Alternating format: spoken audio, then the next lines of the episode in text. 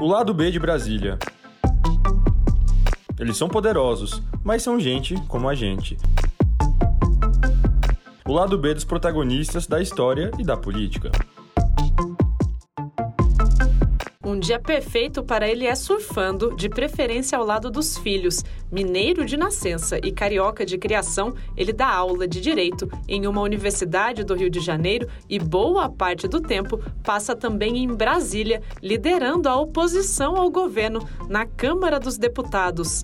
O podcast Lado B de Brasília conversa neste episódio com o pré-candidato ao Senado Federal, Alessandro Molon, que entrou na política por paixão pessoal, com vontade de mudar, segundo ele, para melhor a vida das pessoas. Na parte cultural, o deputado exalta o carnaval, os artistas e as músicas brasileiras e, em especial, o trabalho dos humoristas. Depois da pandemia, o programa ideal para ele será ir a uma roda de samba. Nas redes sociais, Molon interage com bom humor aos comentários sobre a aparência dele. O segredo ele revelou aqui é tomar banho frio todos os dias. Ele faz isso há 30 anos. E aqui ele ainda fala como gosta de cozinhar pratos doces e salgados e ainda se diz especialista em fazer torta de limão e tiramisu, além de costela de porco e feijoada.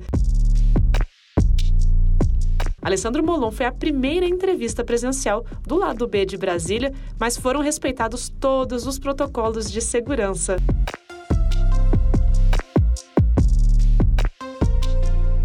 Eu gostaria que o senhor começasse falando. O senhor é mineiro, mas fez a formação superior no Rio de Janeiro. Como é que foi isso? Como é que o senhor saiu de Minas para ir para o Rio? Na verdade, eu vivi a minha vida inteira no Rio de Janeiro. Meus pais já moravam no Rio de Janeiro quando eu nasci. Mas como meu pai era piloto da Varig e viajava muito a trabalho, a minha mãe quis ter os filhos em Minas, diz ela que para ter ajuda da família naqueles dois, três primeiros meses, que são meses de fato muito difíceis, né, para para mãe, para a família assim que a criança nasce. A gente brinca dizendo para ela que na verdade ela queria que os filhos fossem mineiros. Mas nós nascemos lá, tanto eu quanto o meu irmão mais velho, mas a família já morava no Rio, então com dois ou três meses eu já estava na, na, cidade do Rio de Janeiro, onde meus pais já moravam, e vivi a vida inteira no Rio. Eu fui criado em Copacabana, de forma que eu fiz uh, minha educação infantil, a minha creche, e pré-escola no Rio de Janeiro, ensino fundamental, ensino médio e ensino superior também. Uhum, tudo no Rio de Janeiro. Então a vida do senhor é toda no Rio de Janeiro. A minha vida é toda no Rio. Eu, eu apenas nasci em Belo Horizonte lá por conta dessa circunstância do, dos meus pais, Sim, né? seu pai piloto. Mas eu tenho assim uma, uma, alegria grande também de ter nascido em Minas Gerais, que eu acho que é um estado muito bacana, muito bonito. Assim, a família da minha mãe é toda mineira. E a família do meu pai é toda gaúcha. Então, é, um pouco lá em casa tem a mistura dos gaúchos com os mineiros, mas eu fui criado no Rio, me sinto carioca. E sobre a formação do senhor, eu vi no site até da Câmara dos Deputados que o senhor é bacharel em História, mestre em História, bacharel em Direito também, já foi professor. Como é que é isso? Como é que o senhor sai de ser professor para ir para a política? Na verdade, assim, primeiro eu, quando fiz o meu vestibular, eu fiz para Física, eu achava que eu queria ser físico. E pouco tempo depois de começar a faculdade de física, eu descobri que na verdade não era o que eu queria fazer. Tranquei a matrícula e fui fazer história na UF, na Universidade Federal Fluminense. E aí eu me encontrei, porque eu descobri que o meu continente, digamos assim, era o continente das ciências humanas e não das ciências exatas ou da natureza. Né? Então eu fui fazer história na UF e lá na história da UF eu comecei a descobrir o interesse por política. Na minha família, tanto meu pai, que era é, piloto, como eu disse, minha mãe, que tinha sido professora, depois acabou deixando de dar aula e se dedicando integralmente aí aos filhos à família. É, ninguém falava de política, esse não era um assunto do nosso almoço de domingo, né? Isso não era um assunto que entrava na vida da gente. Então, eu não tinha nenhuma participação política até ah, o meu ensino médio, né, o antigo segundo grau, quando eu estava no terceiro ano do ensino médio e teve a primeira eleição direta, depois da ditadura, que foi a eleição de 89. Ali eu comecei a acordar para a política, não mergulhei muito fundo, fui a um comício, é, atuei como é, um militante sem estar afiliado a partido nenhum, distribuía panfletos voluntariamente. E depois, quando eu fiz História na UF, eu descobri o interesse por política me formei em História na UF, né, onde depois eu também fiz mestrado em História das Ideias Políticas, e fui dar aula. E fui dar aula numa escola municipal da rede pública do Rio de Janeiro. A Escola Municipal Jorge Fister, que fica na Gávea, ali atrás do Clube do Flamengo, do Clube de Regatas do Flamengo.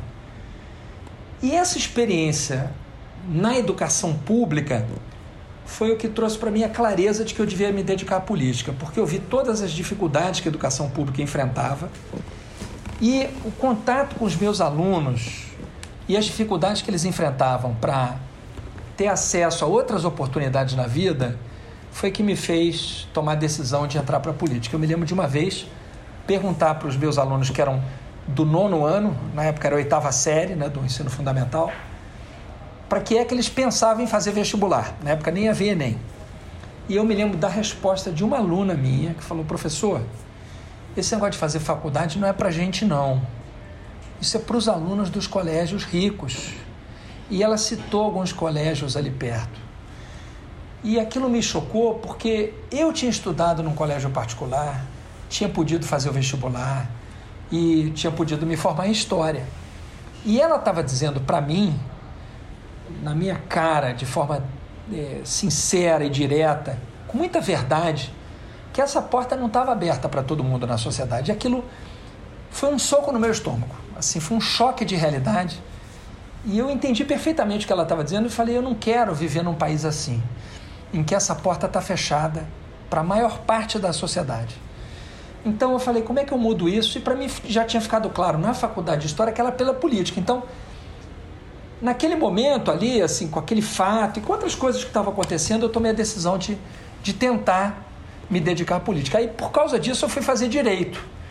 Eu já fiz o direito pensando em eventualmente ser parlamentar e aí está preparado para ser um bom parlamentar. Aí depois eu fiz direito, depois agora há pouco tempo eu terminei meu doutorado em direito lá na UERJ e estou feliz da vida porque consegui cumprir mais uma etapa do, dos meus estudos. Aí eu gosto de estudar e de me preparar para fazer bem o que eu faço. Uhum. O senhor escolheu assim, duas profissões que mudam realmente a vida das pessoas: ser professor ou trabalhar com política. Exatamente. Agora, o senhor já atuando nas duas áreas, o senhor já percebe uma diferença? Quem muda mais a vida de uma pessoa, um eu, político ou um professor? Eu acho que são coisas complementares. Eu acho que não, não é um ou outro. Inclusive, eu faço questão de continuar professor. Eu continuo dando aula de direito agora, aula no ensino superior, na PUC do Rio de Janeiro.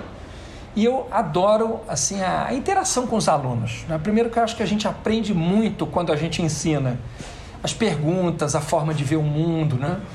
E eu acho que é muito importante também para quem está na política não ficar só no mundo da política, mas ter contato também com quem não está nesse mundo, né? Eu acho que na educação a gente muda a vida das pessoas com as quais a gente tem contato.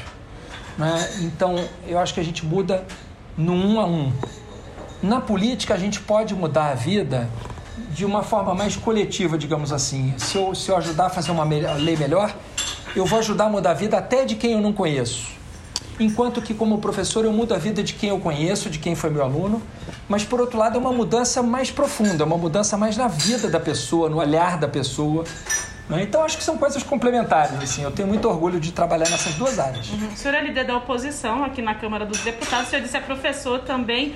O senhor tem tempo para fazer alguma outra atividade? Um tempo livre para ir à praia? Como é que é quando o Molon não está ou na Câmara dos Deputados ou na sala de aula? Além de não estar na Câmara dos Deputados e na sala de aula, muitas vezes o trabalho exige a presença nos locais onde estão os nossos eleitores, né? Então, naturalmente que no último ano e meio isso ficou reduzido por conta da pandemia, e aí essa presença foi uma presença muito mais virtual, pelas reuniões online, pelas lives, né? É, mas também, assim, agora que aos poucos vai se retomando com os devidos cuidados as agendas normais, eu já tenho começado a, a circular também nos, nos, locais onde estão meus eleitores. Por exemplo, recentemente eu tive em Campos, em São João da Barra. Então, você tem que ir também. Então, além, além de tá, ter que estar tá na Câmara ou na sala de aula, tem que estar tá também onde as pessoas estão.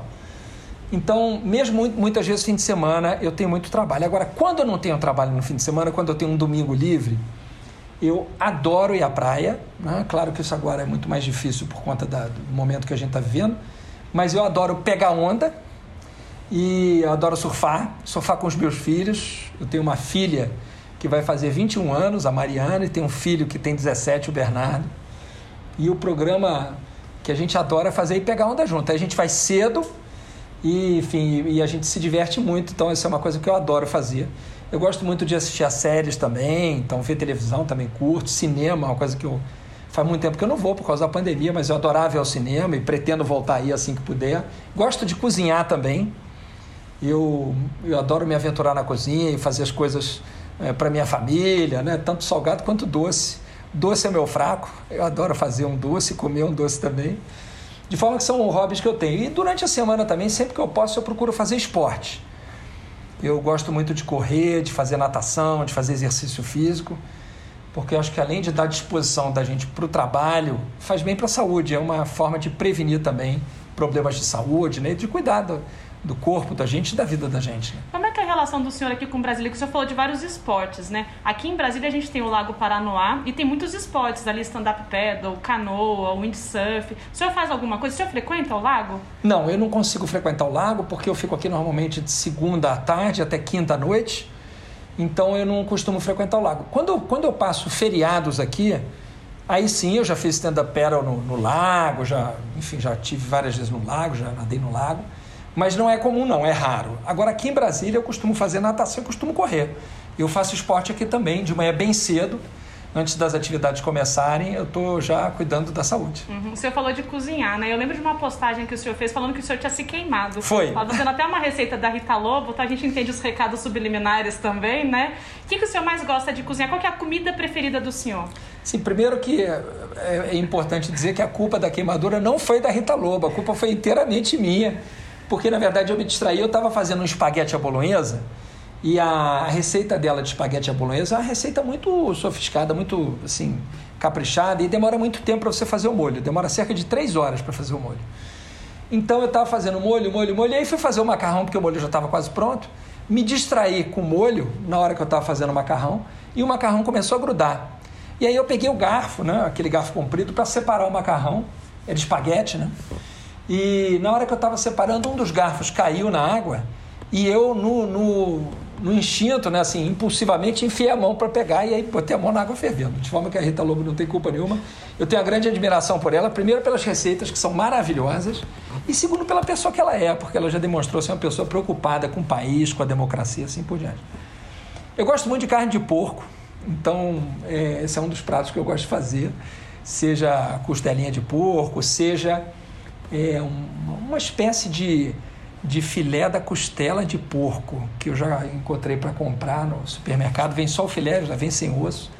E é um prato assim que eu acho espetacular. Eu gosto muito de fazer feijoada, também já fiz feijoada que foi um sucesso absoluto lá em casa. E gosto muito de massa, em homenagem às origens italianas da família, por parte de mãe e de pai. Eu também gosto muito de massa, assim, de fazer massa. E doce eu também adoro fazer. Eu adoro torta de limão, eu gosto de fazer tiramisu, eu também faço um bom tiramisu.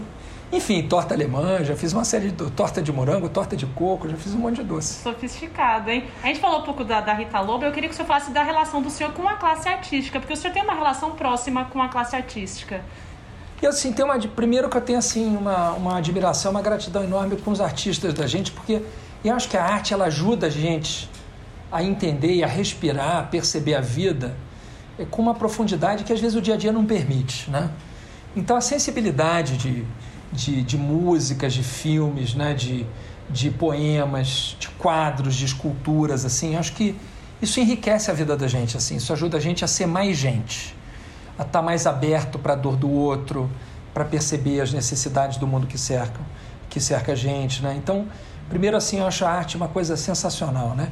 Desde assim, desde a da música e aí eu vejo assim a genialidade dos compositores, né? a capacidade de fazer letras assim que, que às vezes dizem tanta coisa em três, quatro palavras, até ah, o improviso do partido alto, que a, a letra vai sendo improvisada na hora, uma espécie de repente do samba, né? Então, assim, eu, eu tenho uma grande admiração pelos artistas e, e procuro ter proximidade, porque acho que o artista também ele, ele consegue entender ou sentir ou perceber aquilo que, que a sociedade está vivendo, né? pela, pela sensibilidade de quem faz arte. Né? E também a nossa música, né? eu tenho uma admiração tão grande pela nossa música, a música brasileira é uma referência para o mundo todo, né? pelo nosso cinema, que, que é de uma genialidade é, inconteste. Assim. Então eu, de fato, eu tenho uma relação muito boa com a classe artística, procuro estar perto e aprendo muito com eles. assim, né? E também procuro explicar o mundo da política, que é um mundo tão estranho, diferente para eles. Né? Muitas vezes me chamam para explicar como é que se faz para fazer alguma coisa na Câmara, no Senado, para lutar pela aprovação de uma lei, ou como é que se faz para protestar contra um, um presidente, um governador, ou um prefeito, enfim.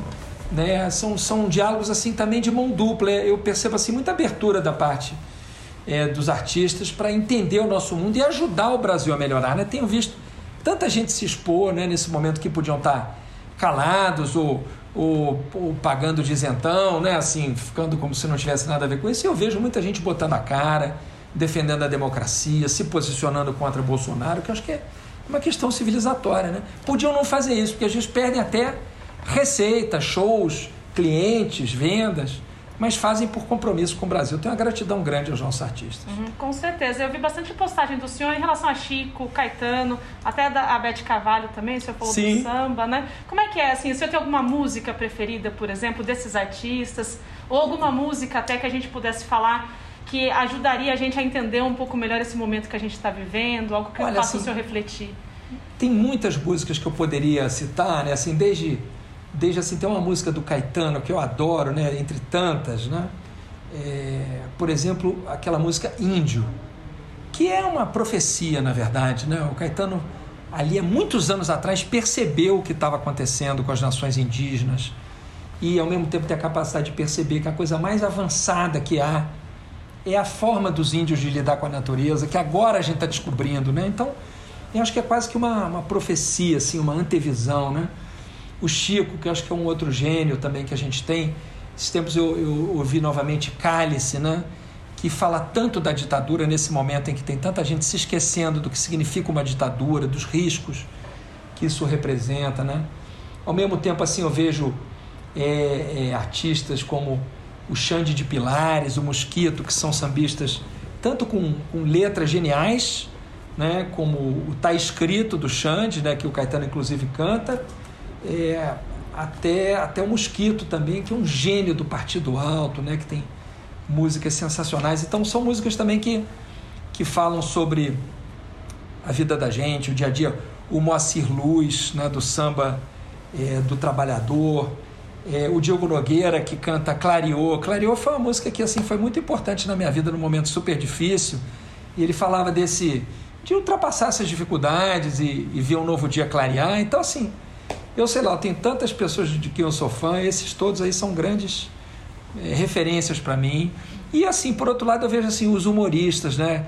Eu vejo assim o, o Gregório do Vivier, o Marcelo Adnet, o João Vicente, né? Que acho que são grandes referências também do humor. Eu acho que o humor é uma coisa é, genial, porque o humorista ele consegue com a, com a piada, ou com a imitação, ou com um texto, né? Te fazer ver uma coisa que você não, talvez não conseguisse dizer aquilo é, com o instrumento de trabalho que eu tenho, que é um discurso. Eu talvez demorasse três, quatro minutos para dizer aquilo que o humorista diz com uma piada, com uma frase, ou um chargista com uma charge, né? que eu acho que é uma coisa genial também. De forma que eu acho que isso, isso ilumina, enriquece e, e, eleva a vida. Né? É, inclusive a gente falou da, da, relação do senhor com a classe artística, é importante. O, Gregório, por exemplo, no programa dele, ele traduz muito da, da vida política para as pessoas, para as pessoas entenderem Exato. como é que se passa. Ele facilita muito para que as pessoas entendam né, como é que acontece aqui a, a, a, tramitação dos projetos, as discussões políticas, né? Mas eu queria continuar na música com o senhor. Sim. Carnaval, qual é a relação do senhor com o carnaval? Eu adoro carnaval, assim. Eu gosto muito de samba. E eu gosto muito de carnaval, então quando eu posso brincar o carnaval, pular o carnaval, eu, eu faço. Evidentemente que às vezes não é tão simples, não é tão fácil, também até pela vida de família da gente, porque às vezes a gente viaja, eu tiro um tempo para descansar, né? Mas eu acho que essa é uma das coisas mais fantásticas do Rio. E, a, e a, tanto assim dos blocos de rua, né, onde também a, a genialidade, a inteligência é, viceja, né, quer dizer, pula de, de, de tanto que, que existe, assim, nos, nas letras de, de blocos de carnaval, que são letras muitas vezes de protesto, né, nesse momento que o país está vivendo, até a Marquês de Sapucaí, que eu acho que é dos espetáculos mais fantásticos.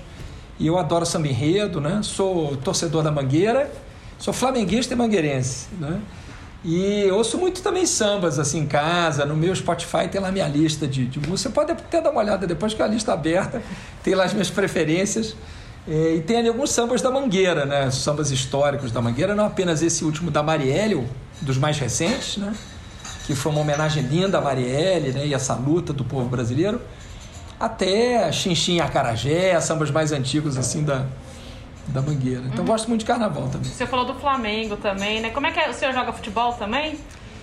Eu sou tão ruim no futebol, tão ruim, que eu, quando fui jogar futebol de areia, eu virei goleiro do time da minha rua. Eu morava na rua Paula Freitas, em Copacabana, que tinha um time de futebol de praia. E eu queria muito jogar futebol, mas eu sempre fui muito ruim. E aí eu acabei indo parar no gol por incompetência, não porque eu era um bom goleiro, mas porque eu era um péssimo jogador. Então fui goleiro reserva.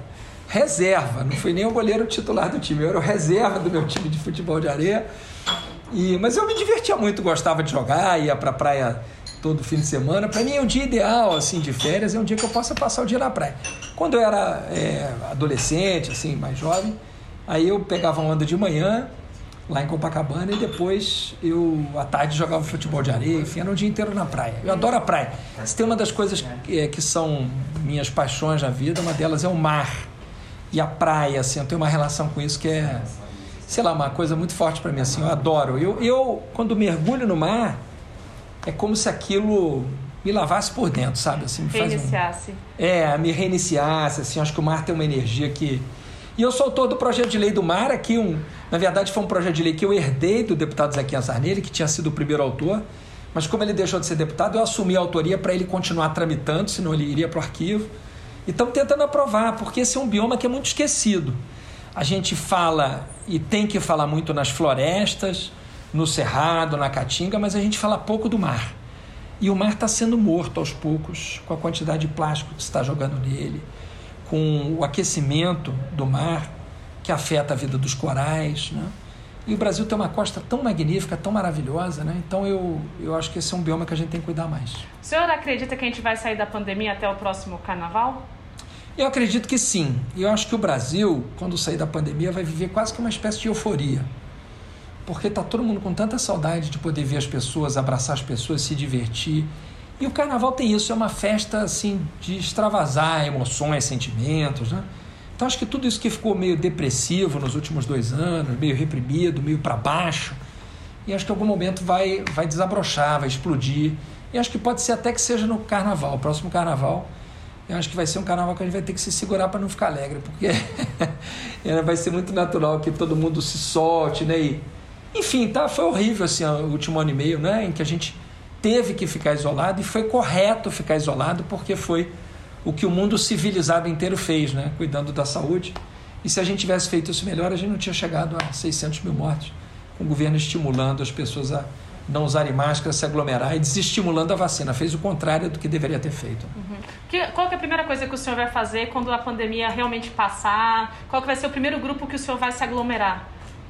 Pois é, eu acho assim que fazer uma festa, talvez para rever os amigos, né, dançar, né, se divertir, assim, acho que os meus amigos assim do Rio, né, minha minha turma do Rio, e acho que ficar na praia, assim, curtir mais a praia, ficar um, um dia inteiro na praia, né, e, eventualmente quando eu vou pegar onda, eu vou pegar onda, saio do mar e vou para casa, não, não costumo ficar porque com certa preocupação, né, de estar todo mundo na areia ainda, embora esteja liberado no Rio de Janeiro, embora seja o ar livre, eu não me sinto confortável para fazer isso, assim, né? Então eu vou, pego onda, saio do mar e volto para casa, né?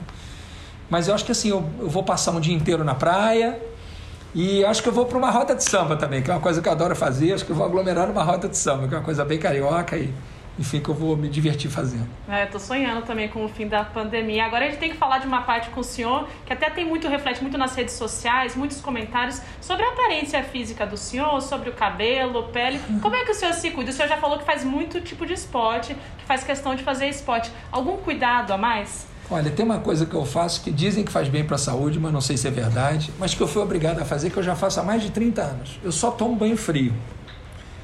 Então, porque eu sou alérgico, eu tenho rinite alérgica. E quando eu comecei a tratar minha rinite alérgica lá pelos é, 18 anos, por aí, o meu médico lá disse, olha, alergia a gente trata com tratamento homeopático, era, esse médico era um homeopata, e banho frio. Eu digo, não é possível, eu sempre adorei tomar banho quente, né? E a partir daquela, daquela consulta, eu nunca mais tomei banho quente, nunca mais mesmo. E quando eu tomo banho quente, se eventualmente se eu tiver muito congelado, enfim, estiver num lugar muito frio, né? Quando eu viajei já, eu já tentei tomar banho quente, não me faz mal, não me faz bem, me faz mal. Eu, fico muito estranho depois, eu fico sentindo calafrio, é um negócio que não me faz bem. Então, mais de 30 anos eu tomo banho, só banho frio, seja qual for a temperatura.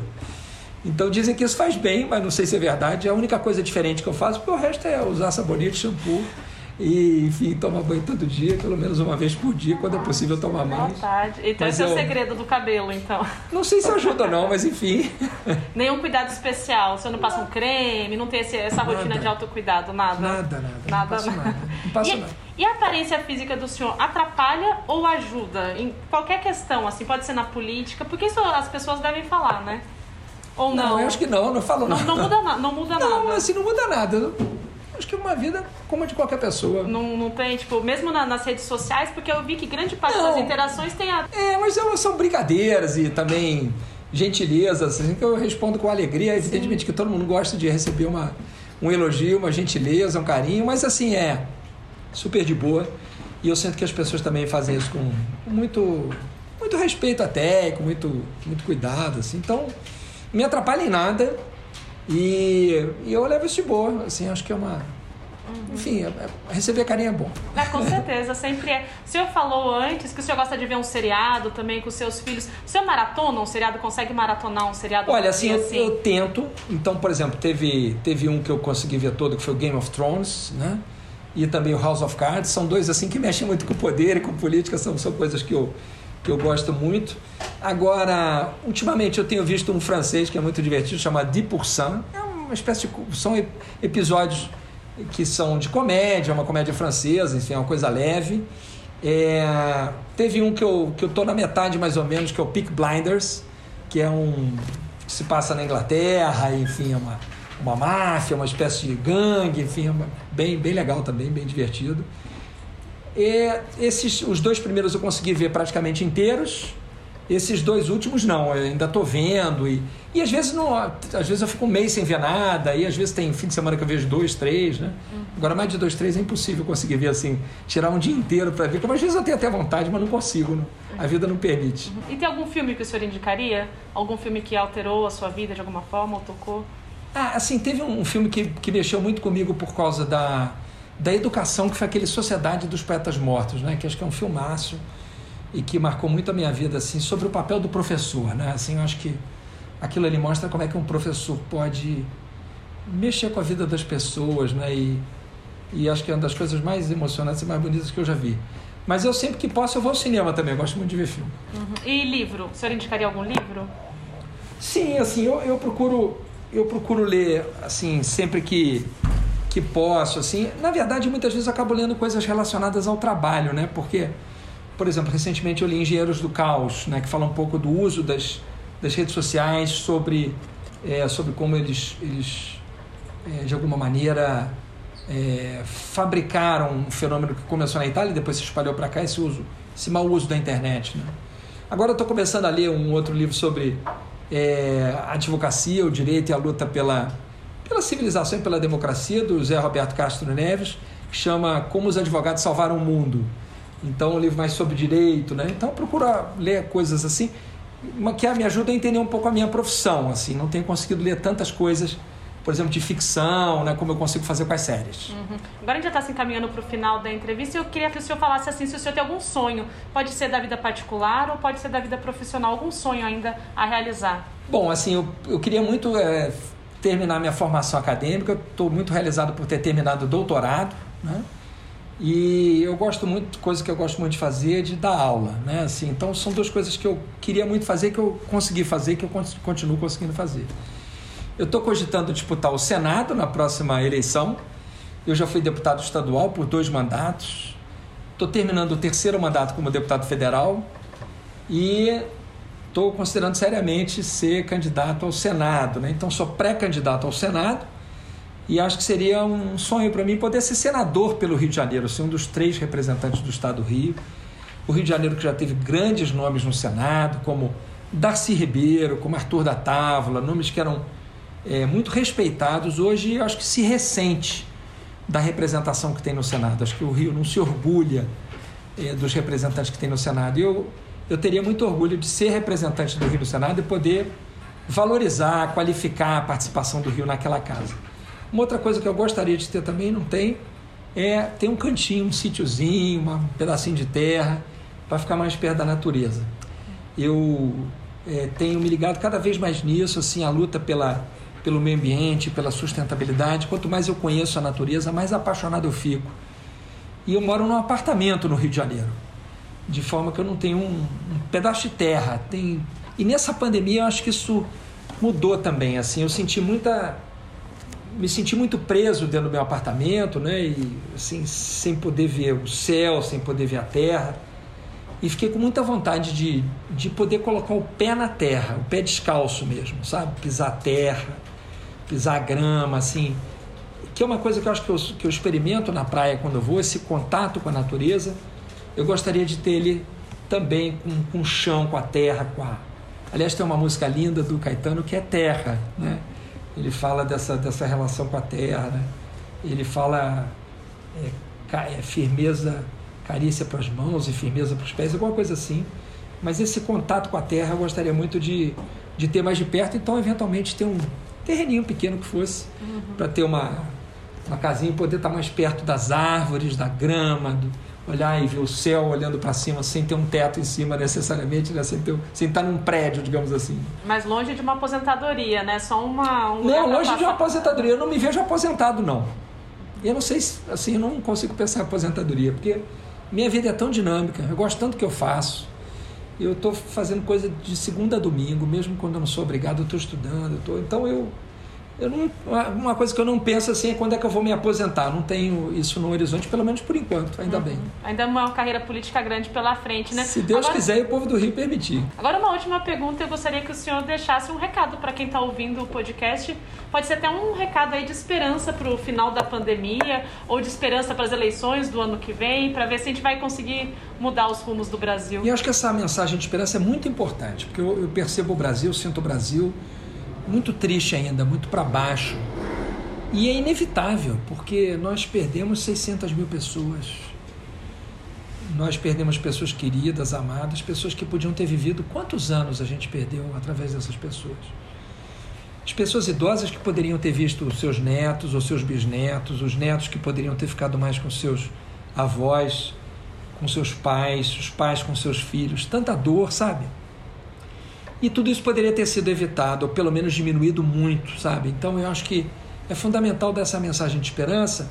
E essa mensagem para mim é essa certeza de que esse momento que a gente está vivendo vai passar.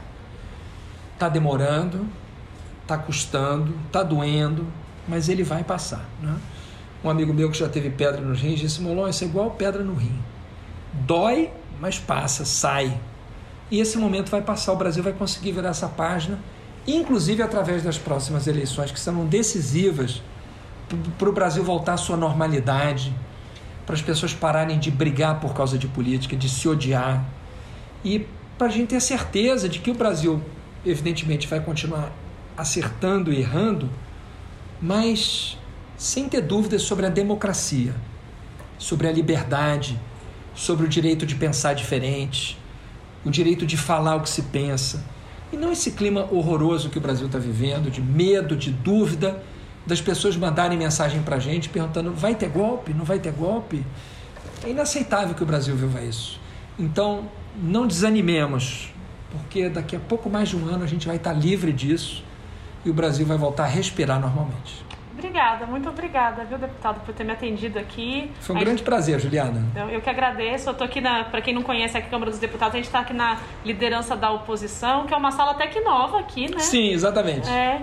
Enfim, o deputado fez a gentileza de me receber aqui. A gente está de máscara, a gente está distante um do outro, mas fazendo esse bate-papo aqui para o podcast. Muito obrigada mesmo. Eu que deputado. te agradeço. Por isso que ela vai sair um pouco abafada ainda, mas é por causa da máscara que a gente usa e deve usar. Com certeza. Obrigada. Obrigado a você, Juliana. Esse foi o deputado federal Alessandro Molon, pré-candidato ao Senado Federal e também professor, ainda surfista nas horas vagas. E eu termino aqui o lado B de Brasília com essa mensagem dele de que este momento de pandemia vai sim passar. Até lá, vamos tomar a primeira e a segunda dose das vacinas, se precisar também o reforço, e vamos usar máscara. Eu volto em breve com mais um episódio.